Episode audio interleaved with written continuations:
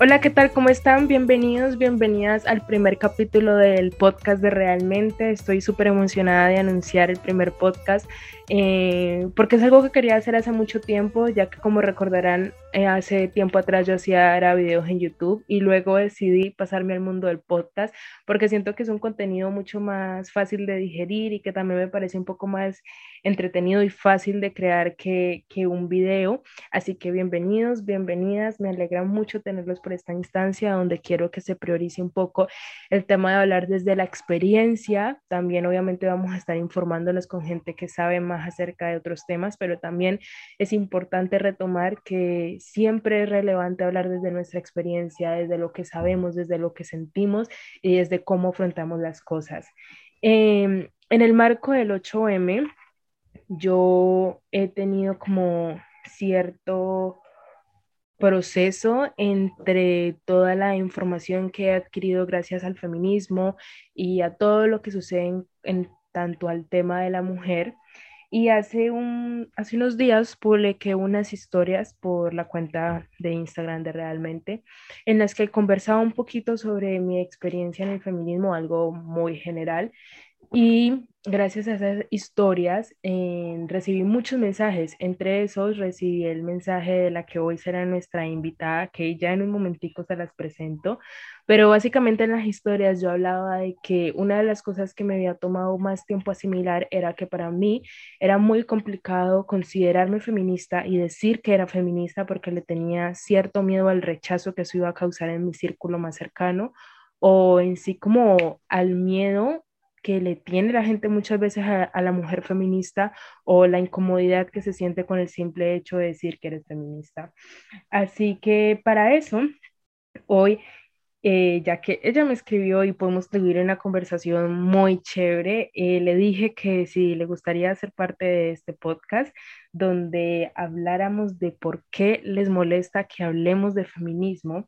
Ella es Ángela, Ángela, perdón, Ángela es una de las personas que tiene mucho que ver con este proyecto. Ella es bailarina, practica boxeo, es feminista, le gustan los alfajores, es mi amiga y además es escritora. De hecho, hace poco publicó su primer libro en Wattpad llamado Cuando las epifanías naufragan. Y les dejaré el link abajo por Spotify si es que sí, creo que sí se puede y si no, creo que esto también será publicado en YouTube, así que por ahí también les dejo el link porque el libro de verdad está muy interesante y vale la pena leerlo. Así que Ángela, bienvenida, un placer muy grande tenerte por aquí. Hola, gracias. Estoy muy feliz de estar acá y nerviosa igual. Ya, pero nos alegra, nos alegra mucho que estés por aquí porque de verdad, Ángela, Ángela, pues no sé por qué digo Ángela, pero Ángela es muy seca en todo este tema y, y de verdad me encanta mucho poder conversar con ella. Así que bueno, como venía diciendo, no sé por qué, ni dónde, ni cómo nace esta incomodidad que sentimos que va a pasar o que pasa, porque ha pasado, cuando una mujer eh, se considera feminista y lo hace saber. Ángela, ¿a ti te ha pasado y por qué crees que sucede o que se le tiene este rechazo a la mujer feminista?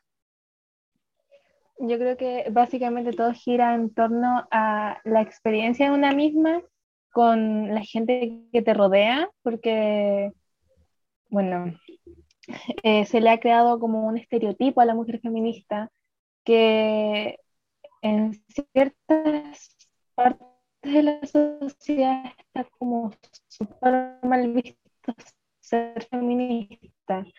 Y más para las personas, en, mi experiencia sí ha sido por comentarios que he recibido directamente o indirectamente en conversaciones sobre el tema. Entonces, claro, yo considero que es más que nada por experiencia del entorno Em, ya, eh, y que el origen es este, bueno, em, básicamente es eso por experiencia personal del entorno, cada mujer tiene como su nivel como de miedo o inseguridad al decir que es feminista, em, ya sea por amigos, familiares, o gente que indirectamente está relacionada contigo. Em, y igual es súper penca, porque nada que ver así como que por culpa de un estereotipo que se le haya generado a este movimiento, nos reprimamos a decir como, oye, es que yo sí me considero feminista, pero ¿qué va a pensar él o qué va a pensar ella? Y nada. Sí, de lo que dices se me vienen dos cosas a la mente que podemos hablar. Lo primero es cuáles son esos prejuicios que le tenemos asignados al movimiento. Eso es lo primero y voy a anotar lo segundo porque quizás se me olvida en un ratico, así que por mientras puedes ir respondiendo eso. Em, yo lo que puedo ver así como simple vista es como, y lo que a mí me da miedo de al yo decir como soy feminista, es que normalmente la gente no escucha soy feminista, la gente escucha odio a los hombres o soy lesbiana o no sé, me voy a cortar el pelo o em, puras cosas así como de estereotipos que se le han dado a la mujer feminista, que, no sé, dice como, ay, yo no voy a seguir, no voy a regirme por los cánones de belleza, voy a, no sé, empezar a comer mucho, voy a cortarme el pelo, eh, y por ende, como yo odio a los hombres, me voy a volver eh, lesbiana, y si bien sí existen mujeres así en el colectivo, porque tampoco te lo voy a negar, hay muchas mujeres lesbianas en el colectivo, o eh, hay un apartado de las misándricas que efectivamente odian, odian a los hombres, perdón, pero son cosas completamente distintas, no es como que al yo ser parte de este grupo, de esta comunidad, me voy a convertir en eso eh, en el instante en que yo diga, como si es que yo soy feminista. Entonces, Claro, aparte, yo creo que son... Termina, termina, perdón. No, no, eso, yo, yo siento que esos son como los estereotipos más comunes que se le dan a la mujer feminista. Sí, aparte que hay un tema de que se tiene como, a ver, como que no se sabe en sí los cimientos del movimiento, eh, mm. no se conocen mucho y automáticamente se generaliza y se critica por lo primero que se ve. Es como, es como usualmente lo que hacemos en todos los aspectos. Vemos algo malo de, de algo y automáticamente lo generalizamos a toda su comunidad o a todo su colectivo.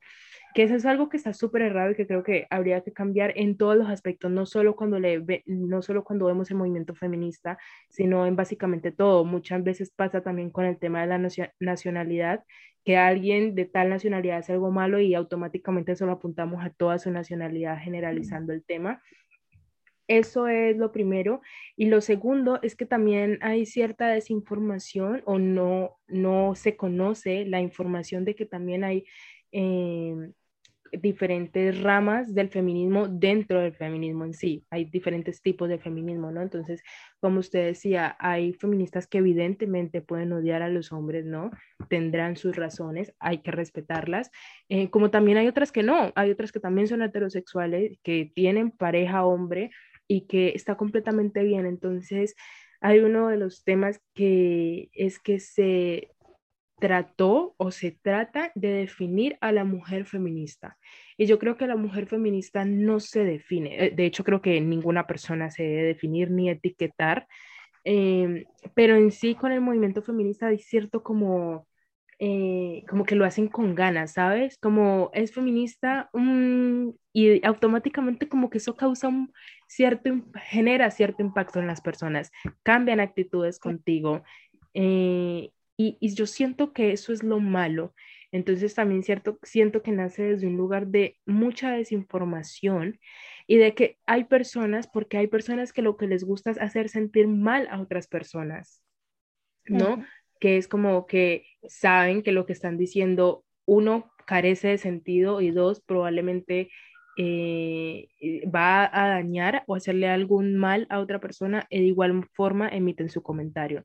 Entonces, cuando uno se encuentra dentro de esta lucha, em, yo creo que lo mejor es no hacerle caso a ese tipo de comentarios, ¿sabes? Porque si le hiciéramos caso a cada uno de esos comentarios, definitivamente creo que no estaríamos luchando por lo que estamos luchando y el movimiento hace rato se hubiera acabado. O sea, ¿te imaginas cada mujer se pusiera a hacerle caso a lo que nos dicen cuando empezamos a ser más conscientes de, de todo lo que sucede? O sea, yo creo que el movimiento nunca se hubiera articulado si hubiera sido de ese modo, porque al final tantas cosas que se dicen y a tantas mujeres que se critica es, es muchísimo, ¿no?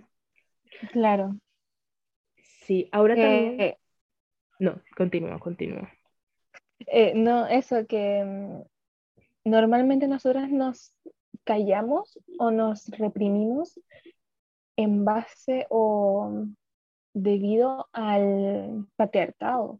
Yo mm. estuve leyendo hace poco y claro, el patriarcado es como eh, el dominio por parte de los hombres, la invisibilización, espero lo he dicho bien, eh, de las mujeres, pero nosotras al reprimirnos ese hecho como de, eh, no sé, eh, estamos teniendo alguna discusión o algo así con un hombre y no, no luchamos o no nos hacemos notar, igual estaríamos cayendo en el patriarcado porque nos estaríamos reprimiendo nuestra Sí, como nuestro derecho a palabra, nuestro derecho a voto, y sería como, ay, no, ya sé que le voy a hacer caso, no voy a callar o no voy a decir nada, y eso está súper mal porque eh, nosotros, a pesar de que estamos luchando por el feminismo, eh, por culpa de esto de que le tenemos miedo también a decirlo, estamos cayendo en el patriarcado y eso es súper penca y no debería ser así.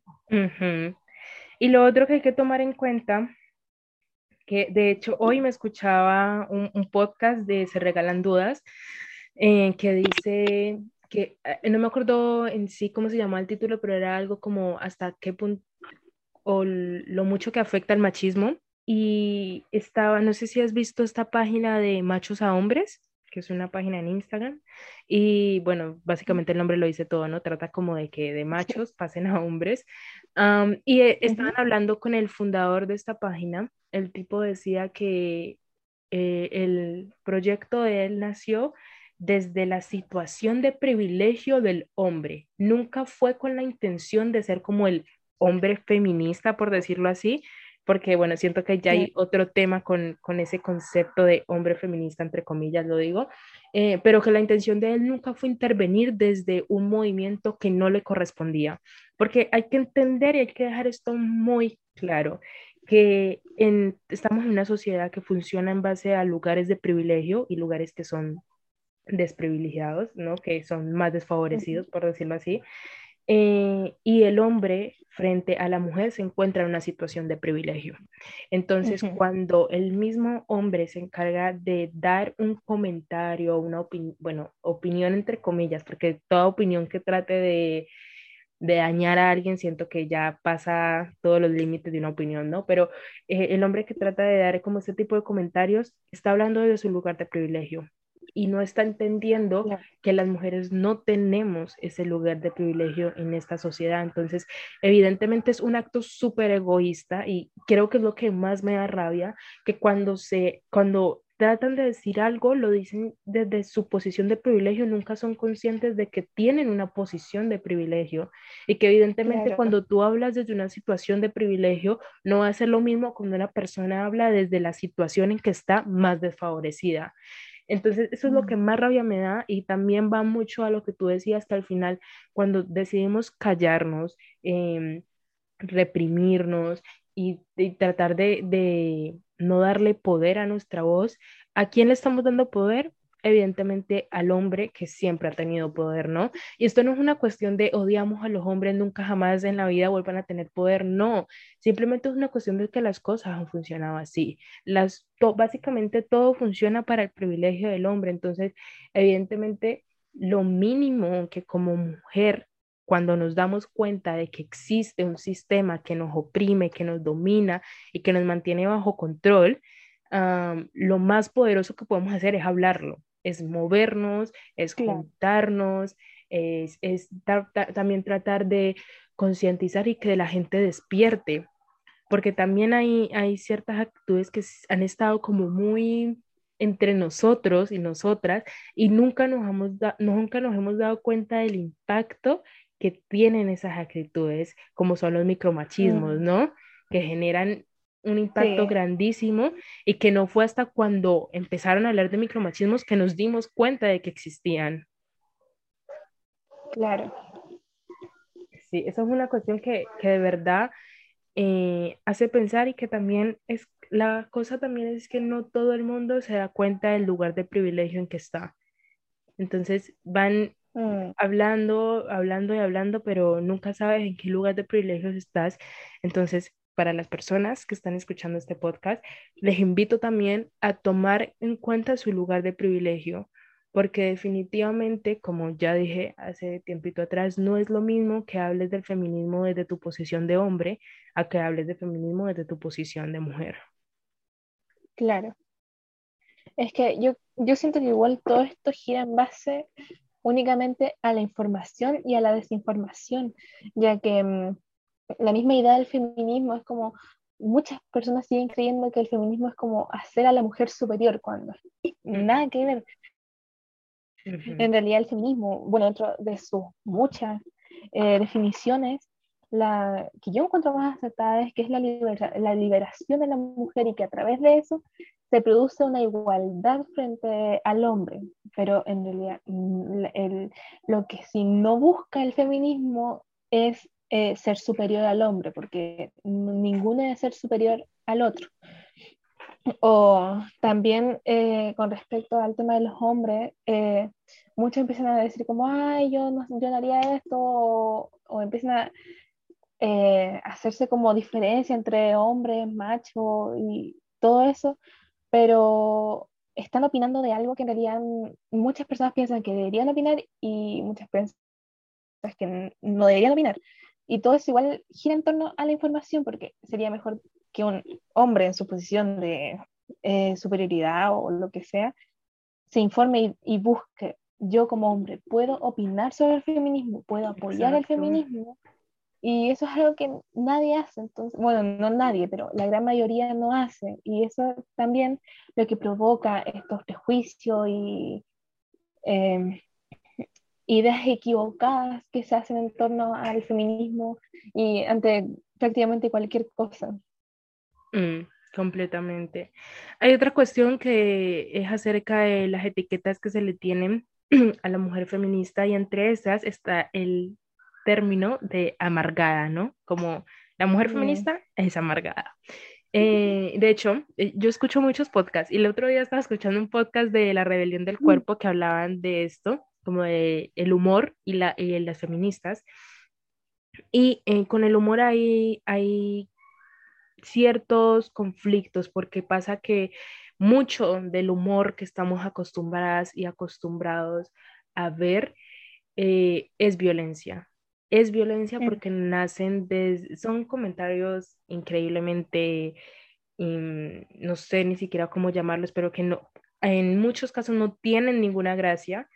Em, y entonces, obviamente, cuando una mujer entra en el proceso del feminismo, va a dejar de reírse de estas cosas, ¿sabes? Porque se da cuenta de que es violencia. Cuando tú te dicen cualquier chiste, a ver, no se me ocurre ninguno en este momento, pero cualquier chiste, ¿no? Que tenga como un- una carga bien machista. Eh, eh, si estás como en modo inconsciente, por decirlo así, o no estás en ningún proceso de feminismo, como que para ti, mm, normal, todos se rieron, me río yo, ¿no? Pero cuando ya entras Sí. como más en este movimiento, te das cuenta de que en realidad se pudo haber evitado el chiste, definitivamente, y que no es un chiste, ¿no? Que, que nace desde un lugar como con mucha carga violenta. Entonces, eso también hay que tenerlo claro. ¿Hasta qué punto consideramos que algo es una broma? ¿Hasta qué punto consideramos que algo es humor? Eh, ¿Y cuándo pasa a ser violencia, no?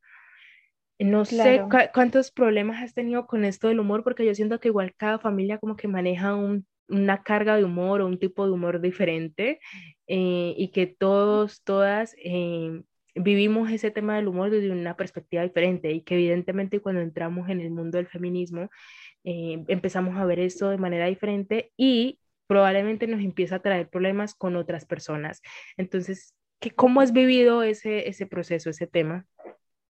Eh, en lo personal, como con familia, no he tenido problemas con chistes, pero eh, lo que sí he visto mucho y como que de cierta forma igual me estresa es cuando a través de los chistes como que nos encasillan a todas en un prototipo de feminista, que es por ejemplo cuando empiezan a hablar de les feministas o les mujeres.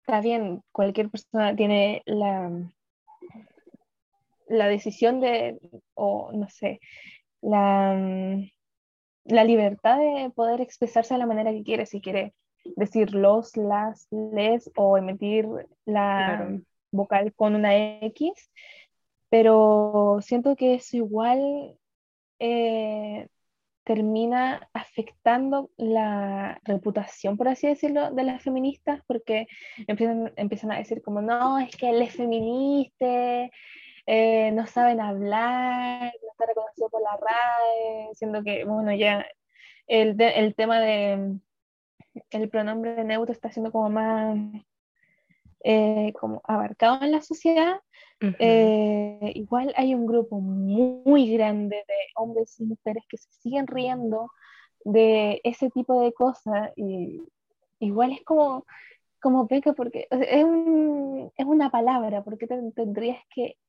eh, no sé, cómo mostrar tu odio de, esa palabra a través de un chiste es como completamente innecesario. Y si bien yo no, yo no ocupo el les y prefiero como poner la X, igual me molesta porque es como, ya, pero ¿en qué te afecta que diga les? Es como... Exacto. Súper incoherente. Sí, sí, con el tema del lenguaje inclusivo ha pasado mucho eh, yo sé que en algún momento también voy a hablar de lenguaje inclusivo, así que no voy a entrarme mucho en eso, pero sí, a mí también me molesta muchísimo cuando utilizan el mismo lenguaje que, o sea, que no les pertenece, ¿me entienden? Porque al final las personas que lo usan como este modo humorístico no se sienten representados con el les, entonces que no les pertenece y lo toman a manera humorística o con la intención de molestar.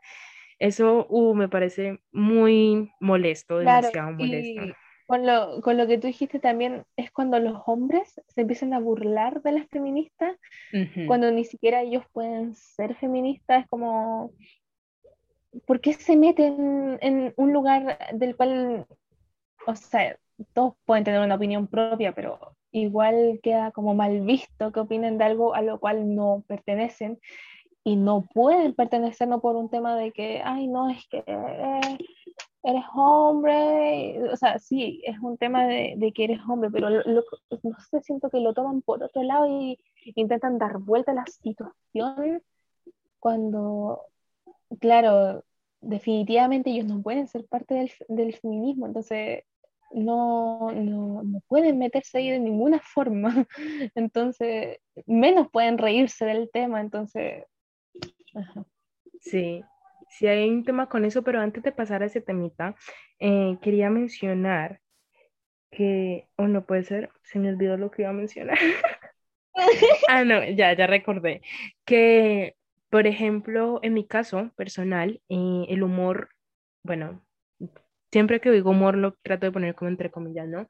Eh, sí ha sido un tema en el que yo he tenido que fijarme mucho. He tenido como que estar muy pendiente a las cosas que dicen porque usualmente como que no ponía cuidado a lo que decían, entonces me lo tomaba como chiste, ¿no? Y cuando ya empecé a ver como la carga, como el fondo de dónde nacían esos chistes, yo ya era como, mm, esto no es gracioso.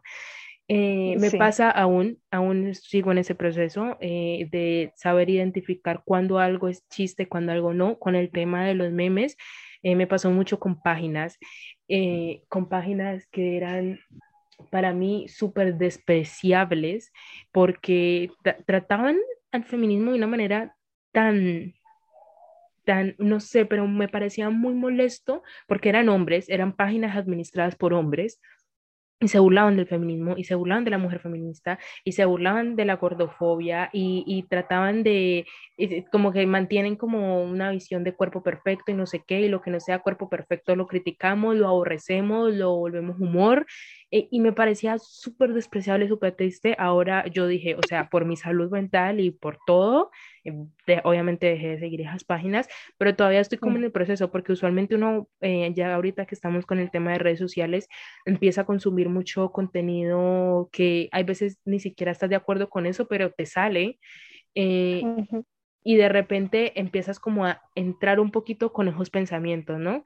Entonces es súper importante también hacer un proceso de conciencia en el que eh, va a ser difícil, sí, probablemente porque nosotros nos educaron para estar en modo, modo piloto automático, pero saber identificar cuando algo eh, no es broma, cuando algo sí es humor, cuando algo pasa las barreras de que sea humor, cuando algo ya se vuelve una agresión o un tipo de violencia simbólica.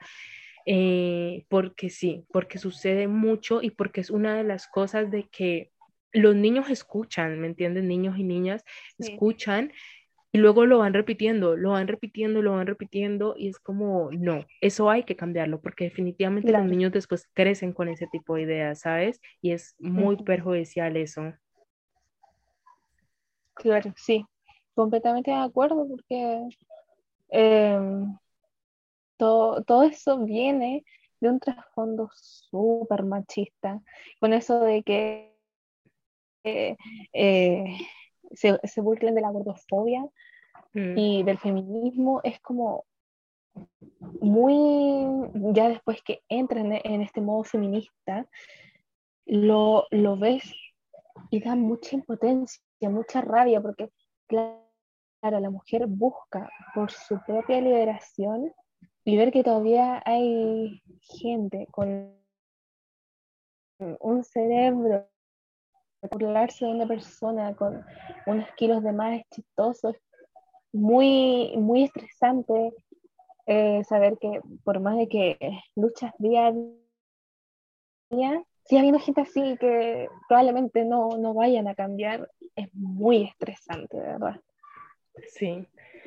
Sí, otra cosa que hay que entender Mm, que yo me di cuenta pues hace poco es que el feminismo incomoda eh, porque el, el, feminismo desacomoda. Eh, a lo que me refiero con esta frase es que el feminismo es un movimiento que ha llegado a cuestionarlo todo, ¿no? Desde un sistema implícito hasta lo más explícito, desde evidencias cotidianas hasta lo más grande. Entonces, si estamos en un sistema patriarcal, un sistema que, que reconoce al hombre como figura autoritaria, ¿no? Y que a la mujer como una figura de, eh, no encontré la palabra que quería, como de obediencia, por decirlo así. Em, cuando hablas de feminismo dentro de este sistema patriarcal, obviamente va a desacomodar a la persona que está acomodada, que en su mayoría son hombres, ¿no? Y ahí podemos constituir una serie de, de, características que también son privilegios en esta sociedad, como lo es ser blanco, delgado, hombre, adinerado, no sé qué, no sé cuántico. Eh, eso hay que tenerlo claro cuando uno entra en, en, el camino del feminismo, ¿sabes? Que vas a dejar atrás a ciertas amistades porque quizás y no quieren cambiar su punto de vista que quizás vas a tener problemas con familiares porque sí, porque tienen actitudes que tú ahora no quieres más. Eh, entonces, es un proceso en el que también hay que dejar ir, dejar ir muchas de las cosas a las que estábamos acostumbradas a vivir, a soportar. Eh, y eso hay que tenerlo bien claro, porque si uno no lo acepta, obviamente va a costar muchísimo más, ¿no? Te vas a pegar mucho más a las cosas y, y al final tu proceso en, en, el mundo del feminismo va a ser un poco más complicado. Entonces yo siento que hay que ser como muy consciente en ese sentido porque definitivamente el feminismo es un proceso en el que cualquier cosita te la vas a ir cuestionando, la vas a ir entendiendo y todo eso va a ir cambiando.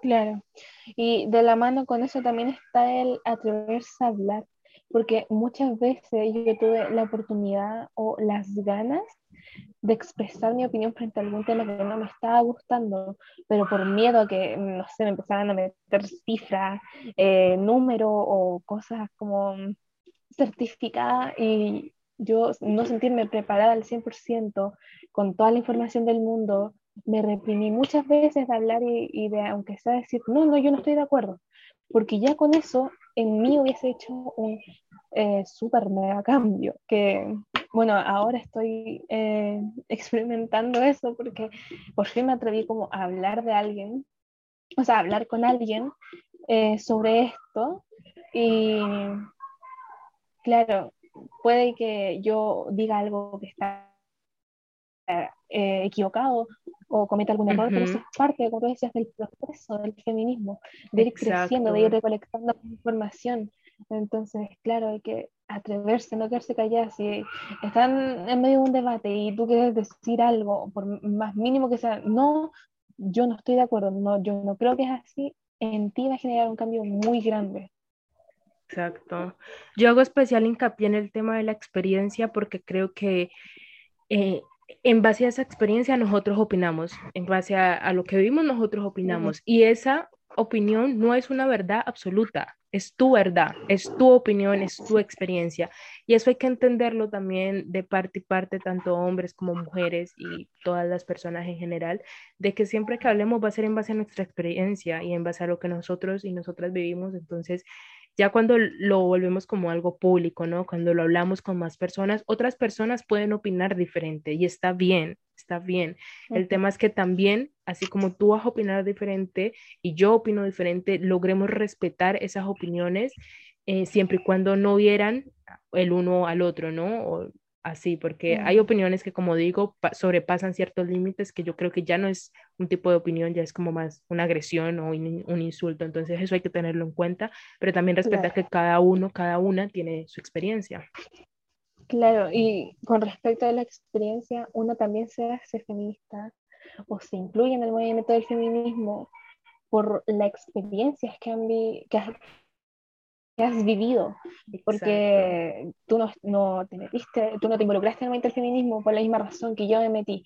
Y eso también es algo que hay que respetar porque muchas personas como, ay, ¿y tú por qué eres feminista? Y esperan que le, les nombréis cada caso de feminicidio que ha habido o que le nombréis de la primera feminista que hubo hasta la, hasta la última que hubo.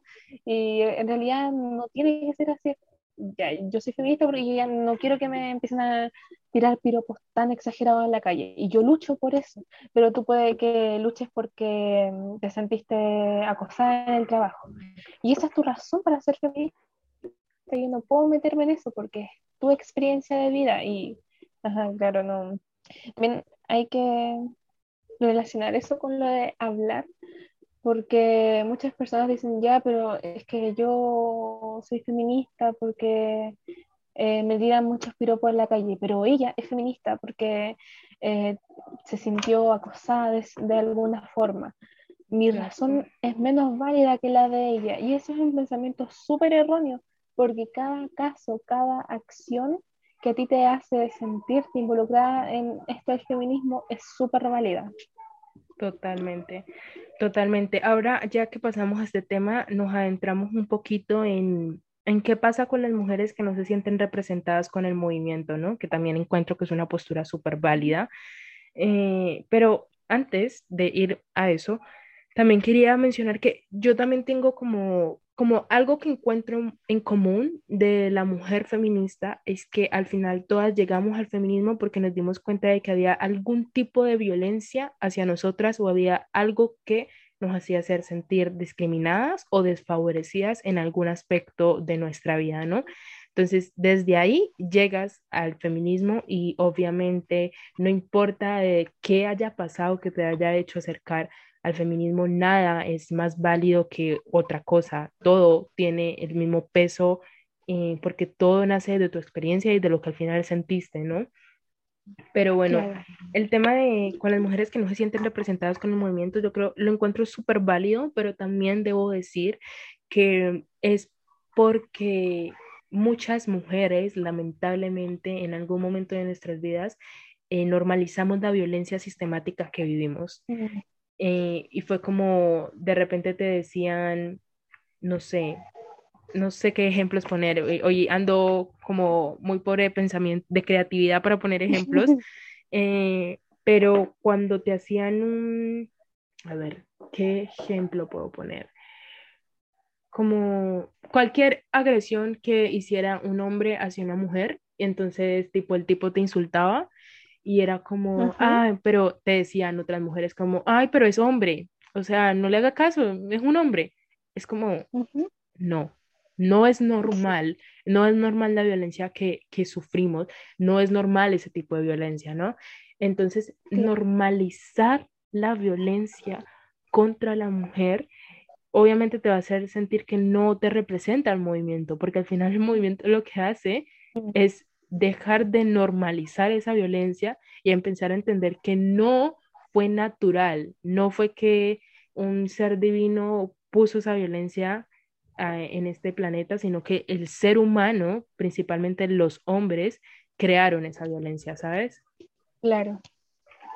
Sí, y también con respecto a que las mujeres no se sientan identificadas con esto, con este movimiento, Em, yo sigo una chica, una TikToker, que siempre está como respondiéndole a hombres y a mujeres sobre preguntas del feminismo. Y ella recibe muchos, pero muchos comentarios de mujeres diciéndole como, ya, pero que tú digas esto no va a hacer que yo me vuelva feminista. Y ella siempre responde de la misma manera que es como, yo no busco hacerte feminista, yo busco em, mostrarte hechos que te hagan cuestionarte a ti si realmente estás viviendo en una postura machista o feminista o céntrica, por decirlo de alguna manera. Y yo estoy como súper de acuerdo con eso porque eh, yo antes yo decía como, ay, no sé, yo, yo no me meto con eso, yo tenía amigas feministas, pero eh, por miedo o por eh, no saber en qué punto o en qué rama partir a informarme, yo decía como, uy, no, yo, yo, no voy a ser feminista, yo, eso es muy complicado pero después de varios 8M y de información de mis amigas me di cuenta que en realidad no necesitaba como tanta información y no mm. fue porque ellas me hayan implantado ser feminista, no es como que yo empecé a juntar con una niña y automáticamente que me volví feminista porque esa amiga era feminista, no, es porque ella me mostró otra, otro lado de la vida, otro lado de las cosas que pasan diariamente. Y es decisión mía si yo investigo sobre eso y me engancho de cierta forma a eso. Completamente. Una, decide informarse y ver, eh, un, no sé, si a mí una vez, yo, yo estaba, por ejemplo, con unos compañeros haciendo un trabajo y me dijeron que no lo hiciera porque eh, era un trabajo muy pesado y yo no iba a poder. Quizás en ese momento yo le dije como, ay, qué lindo, se preocupan por mí, pero yo después, quizás más adelante, todo esto es una situación ficticia, por supuesto, más adelante yo lo puedo haber pensado y dije, no, porque yo sí podía llevarme esos libros a la biblioteca, porque eh, ese niño me dijo que yo no podía. Entonces, claro, es de acuerdo como a tu madurez, por así decirlo, mental y del cómo tú ves las cosas que te das cuenta que están bien o mal. Y claro, que una amiga te guíe o que alguna chica en redes sociales te diga como, planteate esto. Tú alguna vez lo viviste, pero lo pensaste de cierta forma. Ahora, entrando a este mundo del feminismo, piénsalo de nuevo. ¿Está bien o está mal? Entonces, eso, eh, que básicamente no es que te implanten ser feminista, es que te muestran las cosas desde otro punto de vista y, y tú decides si apoyarte en eso o no. Exacto. E, e, ese punto es importantísimo porque yo siento que cuando una, una, como mujer eh, eh, recibe información, ¿no? Entonces te das cuenta de que hay cierta violencia y como algo súper grande e implícito siempre juzgándote por ser mujer y cuando te das cuenta de eso, tú decides de qué manera lucharlo, tú decides de qué manera eh, o, o, si lo vas, o si vas a querer luchar por eso, o simplemente te vas a resignar a vivir así, porque quizás, y, y acepto mucho esto, y creo que también estoy eh, de acuerdo, de que luchar es mucho más complicado, ¿no?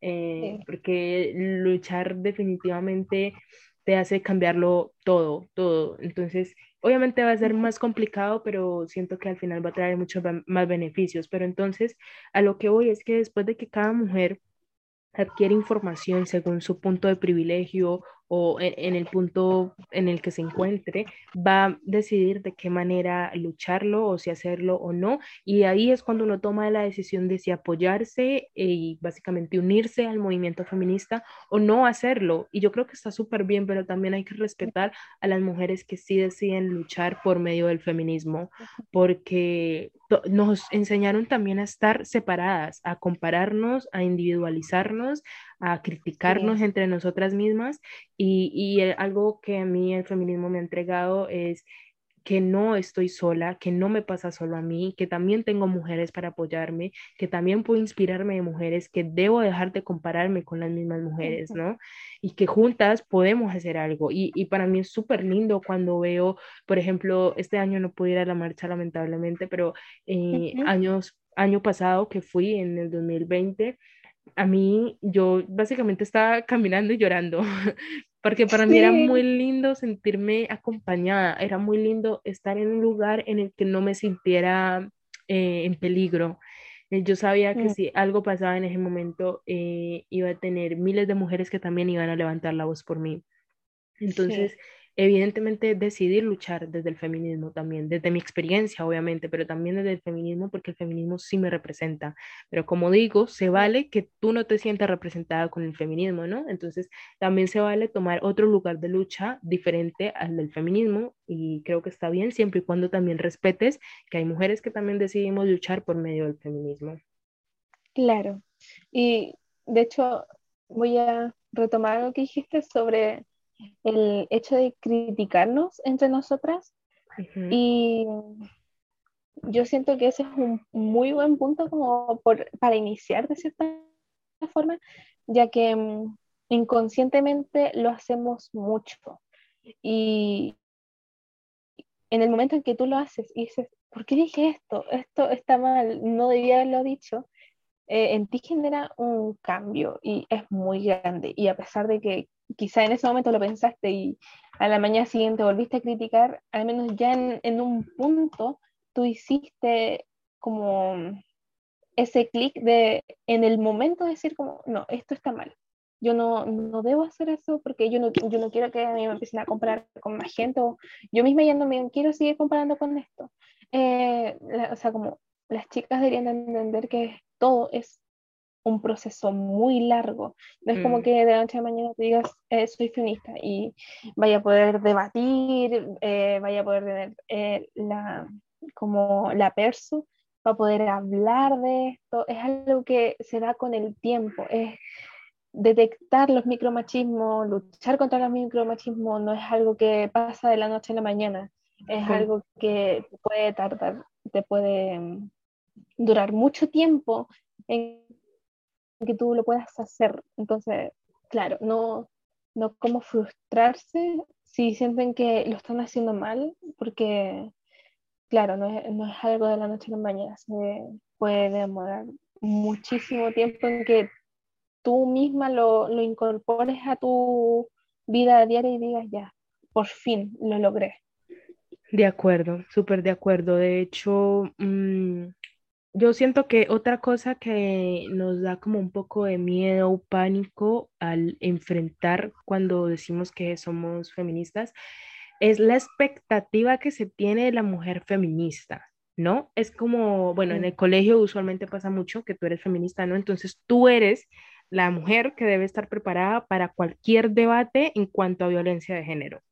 Tú eres la que debe saber todas las definiciones de sistemas patriarcales, de eh, palabras súper complejas, y, se le otorga como una expectativa de como si ser feminista fuera entrar a una universidad donde no, no, hay que quitarse eso de la cabeza porque el feminismo se vive de diferentes maneras para cada mujer. Para cada mujer es una vida diferente, es un feminismo diferente y, no todas estamos en la situación de privilegio, de poder informarnos, de poder leer un libro. Por ejemplo, la otra vez...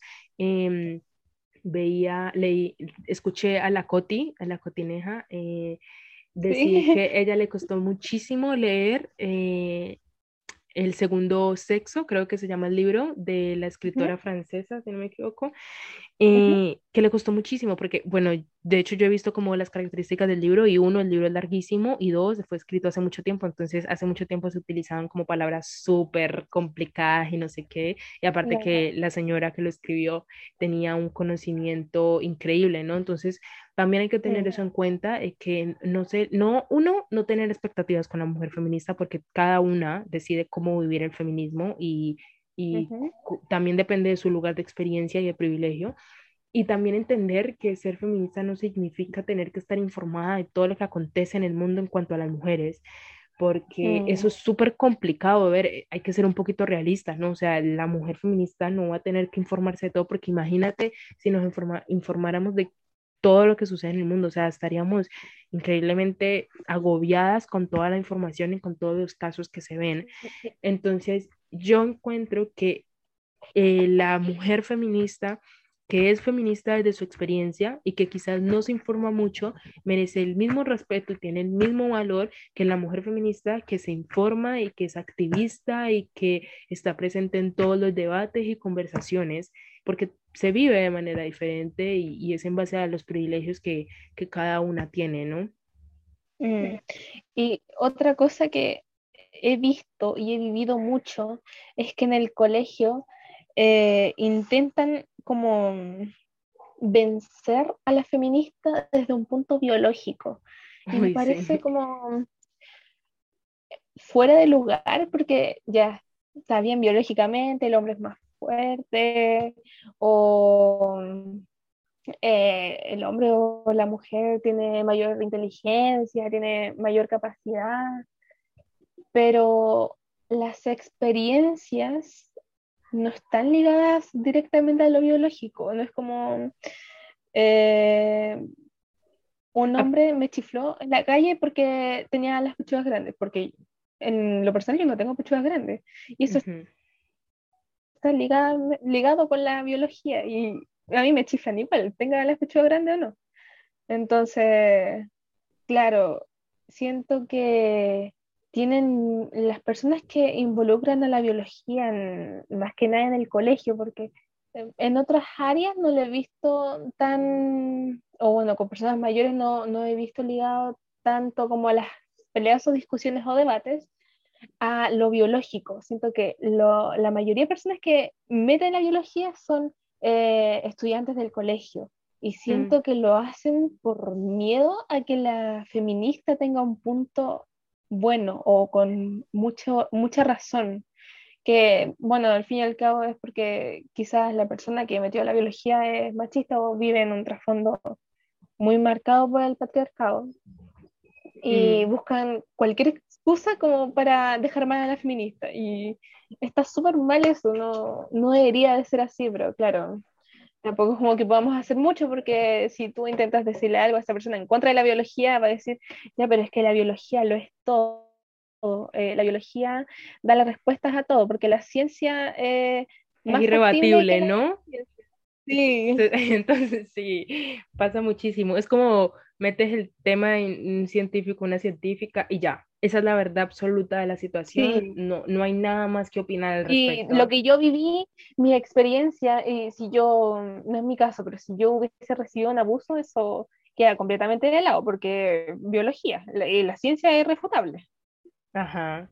Sí, y, y aparte que usualmente las personas que dan este tipo de opinión eh, la biología, o sea, el tema de la ciencia ha estado evolucionando también y en base al mismo tema de que el feminismo ha llegado a diferentes áreas de la sociedad y de nuestra vida, también la biología ahorita se ha puesto como más las pilas a, a, investigar en otros aspectos, ¿no? Como a desmentir ciertos mitos, a, a cerciorarse de que la información sí sea completamente cierta.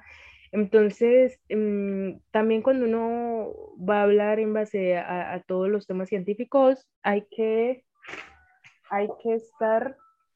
Me está sonando algo, mí un segundo. ya. Hay que estar eh, consciente como todas esas modificaciones que ha tenido el lado científico. O sea, si vas a hablarlo para que nadie te, te contraargumente tu postura, pues también hacer, hacerlo desde un lado más informado, ¿no? Yo también quería, eh, antes de hacer esto podcast, de hecho quería informarme sobre el tema de cuán cierto, de hecho acá lo tengo anotado, investigar, qué tan cierto o científico es que los hombres son más fuertes que las mujeres, ¿no? Eh, porque es un tema que siento que ahorita pueden haber estudios más recientes y todo, y como la situación ha cambiado, probablemente el, el, el contenido de los estudios y la conclusión también haya cambiado. Creo que lo voy a dejar para otra instancia porque la verdad no alcancé a informarme mucho sobre el tema, pero porque también es algo que me llama mucho la atención porque la otra vez eh, leía sobre el sistema patriarcal y me encontré con una frase que sé que la tengo anotada por algún lado. A ver, vamos a ver si lo encuentro. Pero básicamente decía que em, la diferencia de, o sea, la diferencia de, de género entre hombre y mujer nace desde la distinción biológica que se supone que hay. Entonces, también nace desde que como el hombre se supone que es más fuerte, es el ser más dominante y el ser que va a ser más inteligente, no sé qué, no sé cuántico, pero todo fundamento de sistema patriarcal tiene en común el tema de la biología que es algo que sin duda creo que hay que investigar más porque ahí se mete uno con un tema científico que, que, ya ha sido estudiado e investigado, entonces hay que tener como un poquito más de conocimiento ya en el tema, pero si lo hablamos más desde un lado de experiencia o de un lado más cotidiano que podemos ver, hay hombres que no tienen fuerza, hay hombres que, que no, que simplemente no tienen fuerza, hay mujeres que tienen muchísima fuerza, hay hombres que no les gusta pelear, hay mujeres que sí, hay mujeres que no, así, ¿me entiendes? Entonces, es como que yo creo que el problema también radica un poco en, en, nuestra necesidad infinita de dualizar las cosas, de blanco o negro, de sí o no, de siempre tener como mm. solamente dos opciones, dos roles, dos personas, dos sexos, dos, ¿sabes? Y eso es como súper conflictivo porque porque te priva de poder identificarte con otras cosas, de poder tener otras opciones, de poder ser diferente, de pensar diferente, ¿no? Eh, la, hoy también en el podcast que escuché, porque lo escuché hoy, el de que hablaba de machismo, em, dijeron algo súper interesante y es que, por ejemplo, anoté tal cual la frase como lo dijo el chico y dijo, hay tantas formas de ser hombre como hombres en este planeta lo sumo también al tema de las mujeres, hay tantas mujeres, hay tantas formas de ser mujer como mujeres en este planeta. Y es que sí, es que no, no hay un solo tipo de mujer, no hay un solo tipo de hombre. Hay muchos hombres, hay muchas mujeres, hay muchas personas que no se identifican ni como hombre ni como mujer. Y, y, eso hay que tenerlo presente, hay que tenerlo presente. Y ya cuando la gente no quiere eh, aceptar eso, que hay, somos diferentes, y que le tenemos cierto rechazo a la diferencia porque la diferencia es algo nuevo, ¿no? Eh, si ya no quieren entender eso, pues ya, ni modos, ni modos. Ya, ¿qué más le vamos a hacer? Hay personas que nunca lo van a entender eh, y, y, normal, o sea, es su vida, es su experiencia, su opinión y hay otro, hay otra vida, otra experiencia, otra opinión de otra persona y hay que entender eso, pero tampoco nos podemos desgastar toda la vida haciéndole entender a una persona eso, porque pues sería imposible, ¿no? Claro. Sí, ahora ya para ir cerrando, porque creo que hemos hablado lo que teníamos que hablar, me gustaría que, me respondieras a qué problemas eh, crees que te has enfrentado al considerarte feminista. O sea, no desde un lado demasiado personal, puede ser algo muy general, pero ¿a qué problemas crees que se enfrenta la mujer feminista cuando se se denomina feminista? Yo creo que el mayor problema no es como algo político, algo así, sino la pérdida de personas cercanas a ti, porque, bueno, por, algo se les dice personas cercanas, porque tú tienes, eh, le tienes cariño a esas personas y al denominarte feminista, puedes generar conflictos con esas personas y te terminas alejando, cosa que no debería ser así, o sea, la otra persona debería entender y decir como, oye, bacán que luches por algo que, que estás como en tu derecho de luchar, que es muy bueno que luches para un futuro mejor de cierta forma, pero no, se quedan muy cerrados de mente, muy cerradas de mente y prefieren simplemente decir como no, yo, yo, yo de una feminista, yo con una feminista no me meto, o con tus propios familiares o personas em, cercanas a ti en cuanto a entorno familiar, eh, más que nada con adultos, hombres adultos, eh, da miedo como decir como, ay, soy feminista, porque van a empezar a decir como, ay, qué exagerada, si supieran que hay más hombres matados, o sea, que los asesinatos que más ocurren son de hombres a hombres y que la cifra de las mujeres, y te empiezan a, meter puras cosas en la mente que viene de un trasfondo machista y que te hacen decir como hoy estaré siendo exagerada al denominarme feminista, al luchar por algo que, que quizás mi lucha no tiene ni siquiera que ver con los femicidios, pero te empiezan a meter cosas en la mente y te empiezas como a psicosear o a pensar demasiado en las cosas y dices, no, no, yo no debería estar pensando así, ¿qué, qué me pasó? Porque caí como en esta etapa del feminismo y, estás súper mal o cuando estás con tus amigos, amigas y no sé, pues dices ya, que sí soy feminista y empiezan a decir, pero ¿por qué? Si a ti no te ha pasado nada, son mm. loca y, y empiezan a decir puras cosas malas que tú empiezas a decir como, no, sí, yo, yo, no, yo no soy feminista, ¿por qué dije eso? Ay, en verdad son unas exageradas y te empiezas a crear una como visión del feminismo súper errónea por culpa de gente que ni siquiera está informada de lo que es el feminismo y eso está muy mal.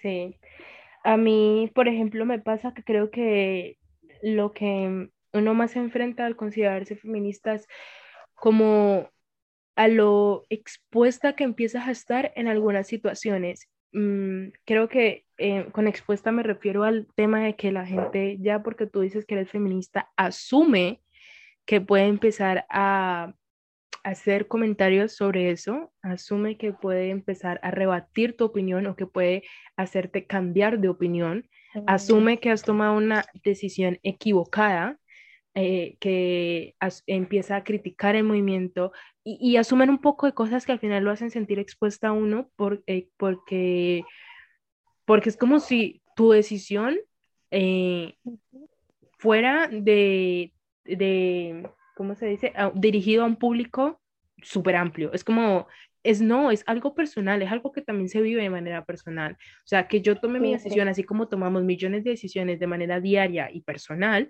e, el, el decidir considerarse feminista es una más de esas decisiones, ¿sabes? Entonces, como que, que, yo diga que soy feminista no te da el derecho a ti de venir y tratar de hacerme cambiar de opinión, de contraargumentar todo lo que yo digo, de rebatirme, de hacerme sentir mal, de hacerme sentir incómoda, eh, que yo creo que personalmente eso es una de las cosas que también me ha costado, eh, como cambiar los espacios en los que antes me sentía cómoda porque en esos espacios usualmente habitaba mucho machismo. Entonces como que he cambiado esos espacios y obviamente uno le da un poco como de tristeza porque, a ver, es en espacios donde creciste em, mm. y todo ese tipo de cosas que ahorita uno lo evita porque sabe que o te van a hacer sentir mal o te van a hacer enojar o piensas diferente y no quieres hacer un problema, ¿no? Y, y así, entonces eso es de las cosas más difíciles, pero siento que que esas cosas valen la lucha que, que se está generando y que definitivamente para mí... Son necesarias para poder crecer. Exacto, son súper necesarias eh, para poder seguir luchando por cosas que yo considero que, que merezco, que merezco y que, y que nadie, nadie debería de, de luchar, o sea, nadie debería de luchar para que se le escuche, nadie debería de luchar para que dejen de matarlas, ¿sabes? Es algo que debería estar, pero no está, así que tenemos que seguir luchando, tenemos que seguir concientizando, tenemos que seguir informándonos para poder darle fin a este sistema que nos domina y nos oprime. Exacto. Y ya para terminar, me gustaría crear una frase, como una frase puede ser medio larga, como queramos, para como algo que nos hayamos quedado con esta charla, con este capítulo de este podcast. No sé si tienes alguna idea. Eh, yo creo que yo diría algo que va muy ligado a mi proceso como feminista, que es no te quedes callada, porque esta es la primera vez como que hablo de cierta forma públicamente, porque ni en debates del colegio me he explayado tanto, ni con otras personas tampoco me he explayado de esta forma. Y claro, ah, para mí eso es súper importante porque no soy la única que se queda callada por miedo. Entonces, claro, de mi parte yo creo que sería algo así como no te quedes callada. Ok, me gusta, me gusta. Y de mi parte creo que sería algo como... Em, Podrían ser dos opciones, una más como despierta tu feminista interior y otra es como em, el feminismo se vive de diferentes maneras. Sería más eso. Sí, porque, porque hay que entenderlo, porque hay que entender, entenderlo mm. definitivamente. Así que bueno, para mí ha sido más que un placer, ha sido una, una instancia súper linda, de verdad. Muchas gracias, Angie, por, por aceptar, por me alegra también que, que te hayas atrevido a hablar si en algún momento había causado conflicto, porque es importante que hablemos, es importante que le demos poder a nuestra voz. Así que muchas gracias por, por aceptar, por estar en esta instancia. Gracias a ti por invitarme. Ya, así que espero les haya gustado y nada, nos vemos en un siguiente, bueno, me escucharán, nos escucharán en un siguiente capítulo Gracias por haber escuchado este podcast. Te invito a que si quieres puedes seguirme por la página de Instagram. Aparece como arroba real guion bajo guion bajo guion bajo mente. También puedes seguirme en TikTok donde aparezco exactamente igual. Y además te invito a que puedas sumarte a nuestra actividad del podcast, la cual consiste en que ustedes van a poder ponerme algún tema del que les gustaría hablar o recibir algún consejo o simplemente tomarlo como una manera de desahogo y una una vez al mes va a haber un podcast donde voy a estar leyendo todos estos mensajes y tratando de orientarnos un poco en toda esta vida juvenil, donde también buscamos un poco de conciencia y un poco de información para orientar nuestras vidas y nuestros futuros, quizás, a un lugar mejor. Y bueno, en ese preciso momento cuando estaba muy inspirada me interrumpieron, pero básicamente quería agradecer por todo el apoyo y espero que puedan tener un lindo día, una linda tarde, una linda noche, no sé en qué momento están escuchando este podcast y que obviamente si les gustó pueden compartirlo en sus redes sociales, se los agradecería muchísimo, nos vemos en un próximo episodio.